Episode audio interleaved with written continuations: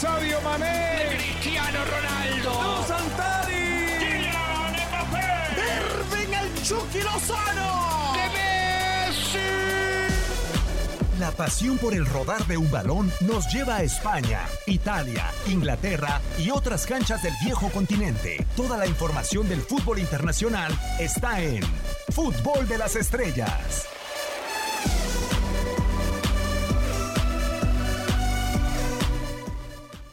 Hola, ¿qué tal? ¿Cómo están? Un placer eh, saludarlos de nueva cuenta en esta emisión del podcast de Fútbol de las Estrellas, sea cual sea el día. Ya la cuenta regresiva es menos para la Champions League, para el regreso más importante del fútbol europeo. Hoy toca platicar con Luis Omar Tapia, con Hugo Salcedo. Luis, ¿cómo estás? Un placer saludarte y volverte a tenerte por acá. Hola, ¿cómo estás? Un abrazo para Hugo, a la distancia a los dos, pero bueno, bien, gracias a Dios, tranquilo y esperando que pasen rápido estas cuatro semanas para que tengamos las noches mágicas, ¿no? Cierto, y vaya que hay muchas cosas por platicar en este torneo en un formato diferente, eh, muchas situaciones que eh, se terminan esperando. Hugo, con el placer de saludarte, ahora con la Champions ya prácticamente a la vista, ¿no? ¿Cómo te va, Diego? Te saludo igualmente con muchísimo gusto. Un abrazo también para Luis Omar y para toda la gente que nos escucha. Sin duda ya nos estamos frotando las manos por lo que es este tan esperado regreso del torneo de clubes más importante del planeta y con toda la expectativa que se ha generado después de un receso que naturalmente deja a algunos equipos con más posibilidades, a mi juicio, de lo que tenían antes de que se detuviera el fútbol. Hugo, tengo la duda. Anotar 25 goles en Serie A es complicado. Digo, te lo pregunto por el récord que acaba de asaltar Cristiano Ronaldo de Omar Sibori de más de 40 años sin poder alcanzar esta cifra de un delantero, de un futbolista con la, con la Juventus. Pero veo los Capo Cañonieri de los últimos 10 años y solamente en dos eh, se anotaron abajo de los 25 goles. Por eso tengo mi duda si llegar a esa cifra en la Serie A desde tu punto de vista es complicado. Sí, desde luego, es, eh, y lo sabemos todos, creo que así lo entendemos en términos generales, la liga en donde mejor se defiende, la liga en donde se estructuran las condiciones defensivas como para que en algún momento a los atacantes se les haga mucho más complejo, así es que lo que está haciendo Cristiano Ronaldo, pues no es más que la confirmación del futbolista del cual estamos hablando, un profesional en toda la extensión de la palabra, un hombre que quiere estar siempre en el terreno de juego, de verdad es sorprendente lo que ha sucedido en este regreso al fútbol, porque incluso los jugadores de muchos menos años han sido relevados, han sido descansados, hoy por ejemplo, pues no va a jugar eh, Dybala de arranque de partido siendo mucho más joven, Cristiano está ahí en la titularidad, así es que pues esto habla evidentemente de la condición que pretende Cristiano Ronaldo de también, como ha sucedido en Inglaterra, como ha sucedido en España, de marcar historia y seguramente lo va a hacer. Van a ser los campeones de Italia. Vamos a ver si posterior se acumulan más torneos y más trofeos para CR7 y evidentemente con la duda acerca de si podrá o no con el conjunto bianconero levantar la orejona, pero lo que está haciendo pues es sensacional, es cierto que algunos goles son de penal, yo no sé por qué hay gente que demerita que hayan sido goles de penal como si fuera muy sencillo convertirlo, ellos mismos los grandes estelares del fútbol mundial los han fallado, así es que pues estamos hablando sin duda de uno de los grandes eh, futbolistas en la historia. Cuando se retire, vamos a recordar durante muchos años lo que hacía en el terreno de juego, el profesionalismo con el que se mostraba en cada momento, en cada partido, sin importar el adversario, sin importar la instancia, es un jugador excepcional que hay que disfrutar porque pues ya en este momento con 35 años cumplidos, uno supone a pesar del impecable cuidado personal, pues que está muy cerca seguramente que empiece a disminuir ese enorme potencial futbolístico. Ah, pero con 35 años, Luis, y con esta cifra de 25 tantos que tiene, sería hoy líder en las en Inglaterra y sería líder de goleo también en España, nada más porque se le atravesó un fenómeno, una de esas temporadas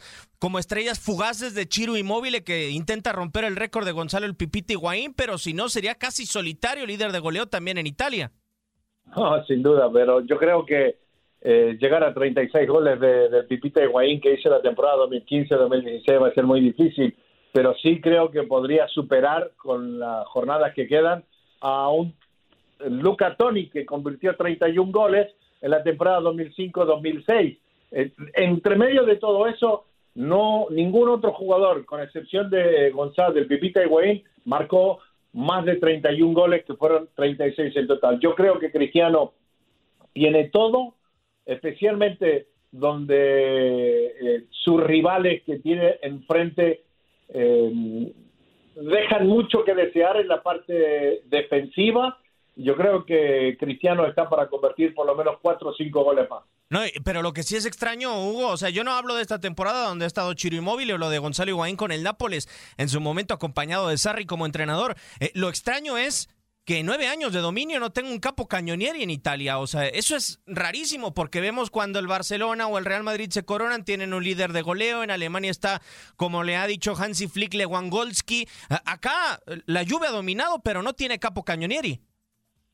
Sí, y a mí me llama la atención por el hecho de que ningún jugador extranjero haya convertido una cifra cercana a esa que se menciona, porque yo sigo convencido que el fútbol italiano pues no sé si llamarle crisis, pero sí estamos eh, viviendo un momento completamente diferente al que nos ha ofrecido durante prácticamente toda la historia. Ustedes díganme, en este momento, ¿quiénes son los referentes? ¿Quiénes son las figuras del fútbol italiano? Y dicho con todo respeto, son buenos futbolistas todos, evidentemente, pero ninguno de ellos para mí estaría para pelear, si quieren, el top 5 de su posición. Ninguno, ¿eh? Chiro Inmóvil está actualmente como el mejor atacante, no está ni cerca de ser uno de los cinco mejores delanteros. Donnarumma es un buen portero para hablar de otra posición, no está ni cerca de, establecer una condición de los cinco mejores guardametas. Y así si nos ponemos a revisar la actualidad del fútbol italiano, pues es seguramente la confirmación de por qué no estuvieron en el Mundial, de por qué en los eventos importantes no han logrado trascender y hay otra circunstancia que para mí también sin duda la pondría sobre la mesa. Ese estilo puro del catenacho, ese estilo clásico que durante tantos y tantos años ha prevalecido en este fútbol, tanto a nivel de clubes como de selección, para mí en la actualidad es absolutamente obsoleto. Díganme un técnico italiano de auténtica élite en este momento que se concentre su estilo de juego en esas características. No lo hay, técnicos de esos hay muchos, pero ninguno está ahorita mismo en la élite del fútbol, así es que a mí me parece que el fútbol italiano, como sucedió con Alemania en el arranque de este siglo, necesita una reestructuración, necesita nuevamente sentar bases, identificar objetivos, volver a sacar esas grandes figuras que sí, sin duda, para pelear dentro de los mejores del mundo, porque de lo contrario, yo no veo cómo el fútbol italiano de selección vuelva a trascender en los siguientes eventos importantes. ¿eh? para la clasificación del Euro, Luis, eh, se tuvo que convertir, tuvo que reinventarse y ser una de las mejores ofensivas, esos más de 30 goles que acumuló la selección de Roberto Mancini, pero a mí lo que me queda la duda, veo los, los delanteros de la Juve eh, en los últimos años, ¿no? Los últimos dos Capo Cañonieri, primero del Piero 2008, 2009 y después Trezeguet, es decir, dos Capo Cañonieri en 35 años. Después volteamos y vemos a Michel Platini como el tipo de la Juventus que más Capo Cañonieri tenido, pero que no era centro delantero. Eh, es extremadamente extraño lo que sucede con la Juve en cuanto a goles se refiere. Sí, bueno, eh, David Trezeguet tuvo que compartir el trono con Darío Ubner, eh, de jugador del Piacenza en el 2001-2002. Los dos fueron goleadores con 24 goles, así que imagínate. yo creo que el fútbol italiano en la última década se ha ido al fondo como el Titanic por la simple razón de, los malos manejos a nivel de clubes, a nivel administrativo, las malas contrataciones, eh, el exceso de dinero que tiraron años, años atrás, eh, y luego también vino el problema económico en, la región que afectó mucho a varios países y una de esas fue eh, Italia. y realmente eh, con lo poco que tenían compraron muy mal, especialmente por ejemplo el equipo del Milan que desapareció del mapa eh, del mapa mundial porque era el equipo a nivel mundial eh, hasta los años 90, mediados de los 90, casi a finales más o menos. El Inter es el único que se ha recuperado poco a poco. La inversión de los chinos no ha sido la gran cantidad de dinero que desperdician en otras ligas pero sí ha comprado mucho mejor. En algún momento se pensó que el Inter podía pelearle. Yo decía que hasta el mes de diciembre más o menos eh, el Inter iba a pelear con, con el equipo de, la Juventus por el, por, el, por el título. y luego también la Lazio. Yo también pensaba que la Lazio iba a ser uno de los equipos que invirtió de a poco, pero invirtió en buenos jugadores. Pero a la hora de la verdad no, no fue suficiente. Yo creo que la inversión, eh, la forma como se maneja la Juventus es inteligente, eh, pero también pensando en la parte económica, también piensa en la parte deportiva. Y ahí es donde el resto de los equipos eh, han enflaquecido demasiado en la Serie. Eh, hablando de, inversiones y de delanteros y todo este tema de pelear por el título, como dice Luis Hugo, hay una inversión que a mí no me agrada en la Juve y es de un centro delantero y es que Cristiano costó 100 millones. Pero Gonzalo Higuaín costó 90 y Gonzalo se nos ve en picada realmente. Es cierto que cuando llegó eh, superó los 20 tantos el Pipita, pero después se nos ha ido desvaneciendo de a poco. Paulo Dybala inclusive costó menos de la mitad de lo que costó el Pipita y por eso la, la Juve ahora busca, parece un acompañante para eh, Paulo Dybala y Cristiano Ronaldo para la próxima temporada. Sí, por eso se han mencionado algunos nombres acerca de la renovación en ese puesto de centro delantero.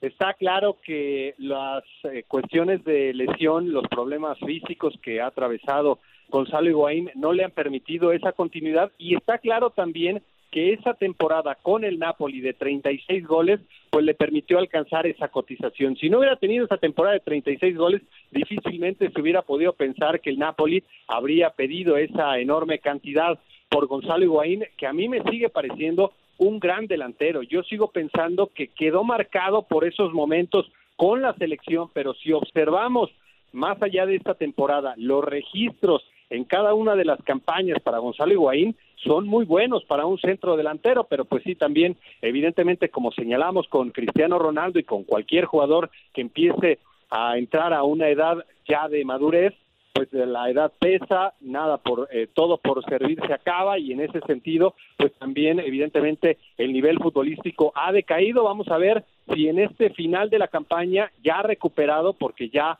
ha podido ser titular en algún partido como este del Milán, va a empezar a recuperar esa eh, memoria futbolística y a partir de eso pues vamos a ver el futuro. Me parece que su futuro no va a estar en la Juventus. Seguramente van a buscar a otro jugador que le ofrezca una cantidad mucho mayor de goles para ese puesto, porque en Italia van a seguir dominando. El tema es, si no ganan esta Liga de Campeones, pues va a ser evidentemente el gran objetivo para la que sigue y para la que sigue y en el cual sigan concentrados el conjunto italiano porque tiene una plantilla extraordinaria y tiene un muy buen director técnico. Ah, han pasado años y lo han intentado una y otra vez, Luis. Y hablando de fútbol italiano y de la Juve, pues coincide que ha sido el único finalista para el conjunto, para la Serie A, mejor dicho, en la, en la Orejona, ¿no? 2015 en Berlín en contra de la, de la Juventus, llegando desde mi punto de vista, gracias a la famosa BBC, pero en la parte de atrás, la de, la de Barzagli, Bonucci, Chiellini, y después en 2017 cayendo en contra de Real Madrid con un tridente interesante cuando llegó Dybala, cuando compaginó con Mandzukic y también estaba Gonzalo Higuaín en la que quizá fue su mejor temporada hasta el momento con el cuadro bianconero.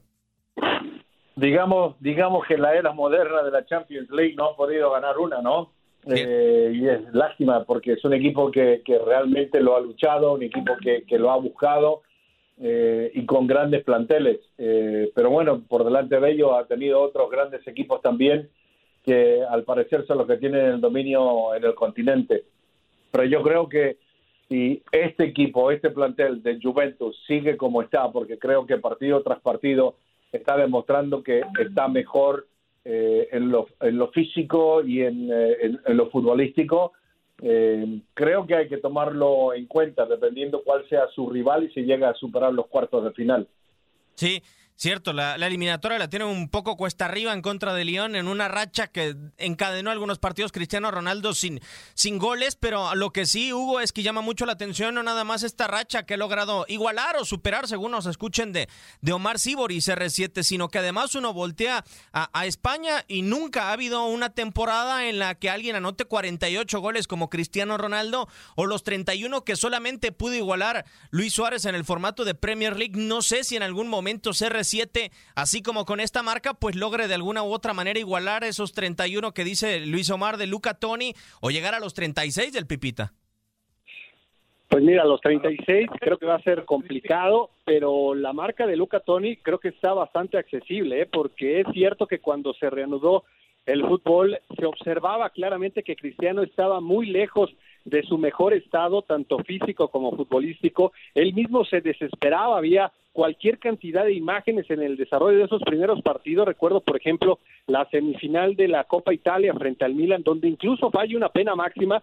Se le veía claramente desesperado acerca de lo que estaba haciendo en la cancha, pero gradualmente ha ido recuperando el nivel físico y con el nivel físico aparece el fútbol y con el fútbol pues evidentemente le da la, la posibilidad de marcar diferencia y seguramente va a suceder en estos últimos compromisos. Así es que, pues en ese sentido, van a ser campeones incluso de manera anticipada por lo que ha dejado de hacer recientemente tanto el Inter como la Lazio. Y después entonces sí, a concentrarse en esa eliminatoria frente a Lyon, que estoy convencido le van a dar la vuelta. Y ahí sí, en cuartos de final, aparecerá un rival de mucho más jerarquía en donde van a poner a prueba pues absolutamente todas las condiciones, la plantilla, la actualidad física y futbolística de los jugadores, la dirección técnica de un gran estratega pero que no tiene tanta experiencia al menos en este torneo, así es que son muchas las circunstancias de análisis de aquí a que se termine la temporada para el para el conjunto de la Juventus que yo insisto, yo sí lo pongo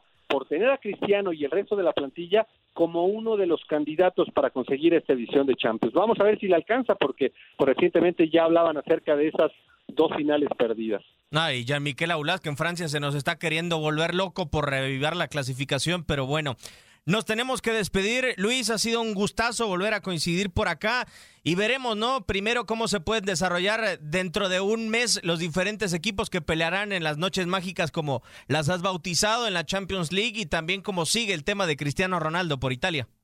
No, seguro, ojalá la próxima semana que nos podamos juntar una vez más porque ya desde el, desde el fin de semana en adelante vamos a conocer el emparejamiento de los rivales desde cuartos hasta semis. Me parece sensacional. Ojalá que pueda ser, Hugo, un placer igual. Ojalá que podamos coincidir en este gran tridente. Igualmente, Diego, con la esperanza exacto de volver a repetir alineación titular y reencontrarnos. Un abrazo para ti, un abrazo para Luis Omar y para toda la gente y pues nos reencontramos en cualquier momento para seguir hablando de esto que tanto nos apasiona el fútbol internacional. Un servidor, Diego Peña, le da las gracias. El podcast de Fútbol de las Estrellas.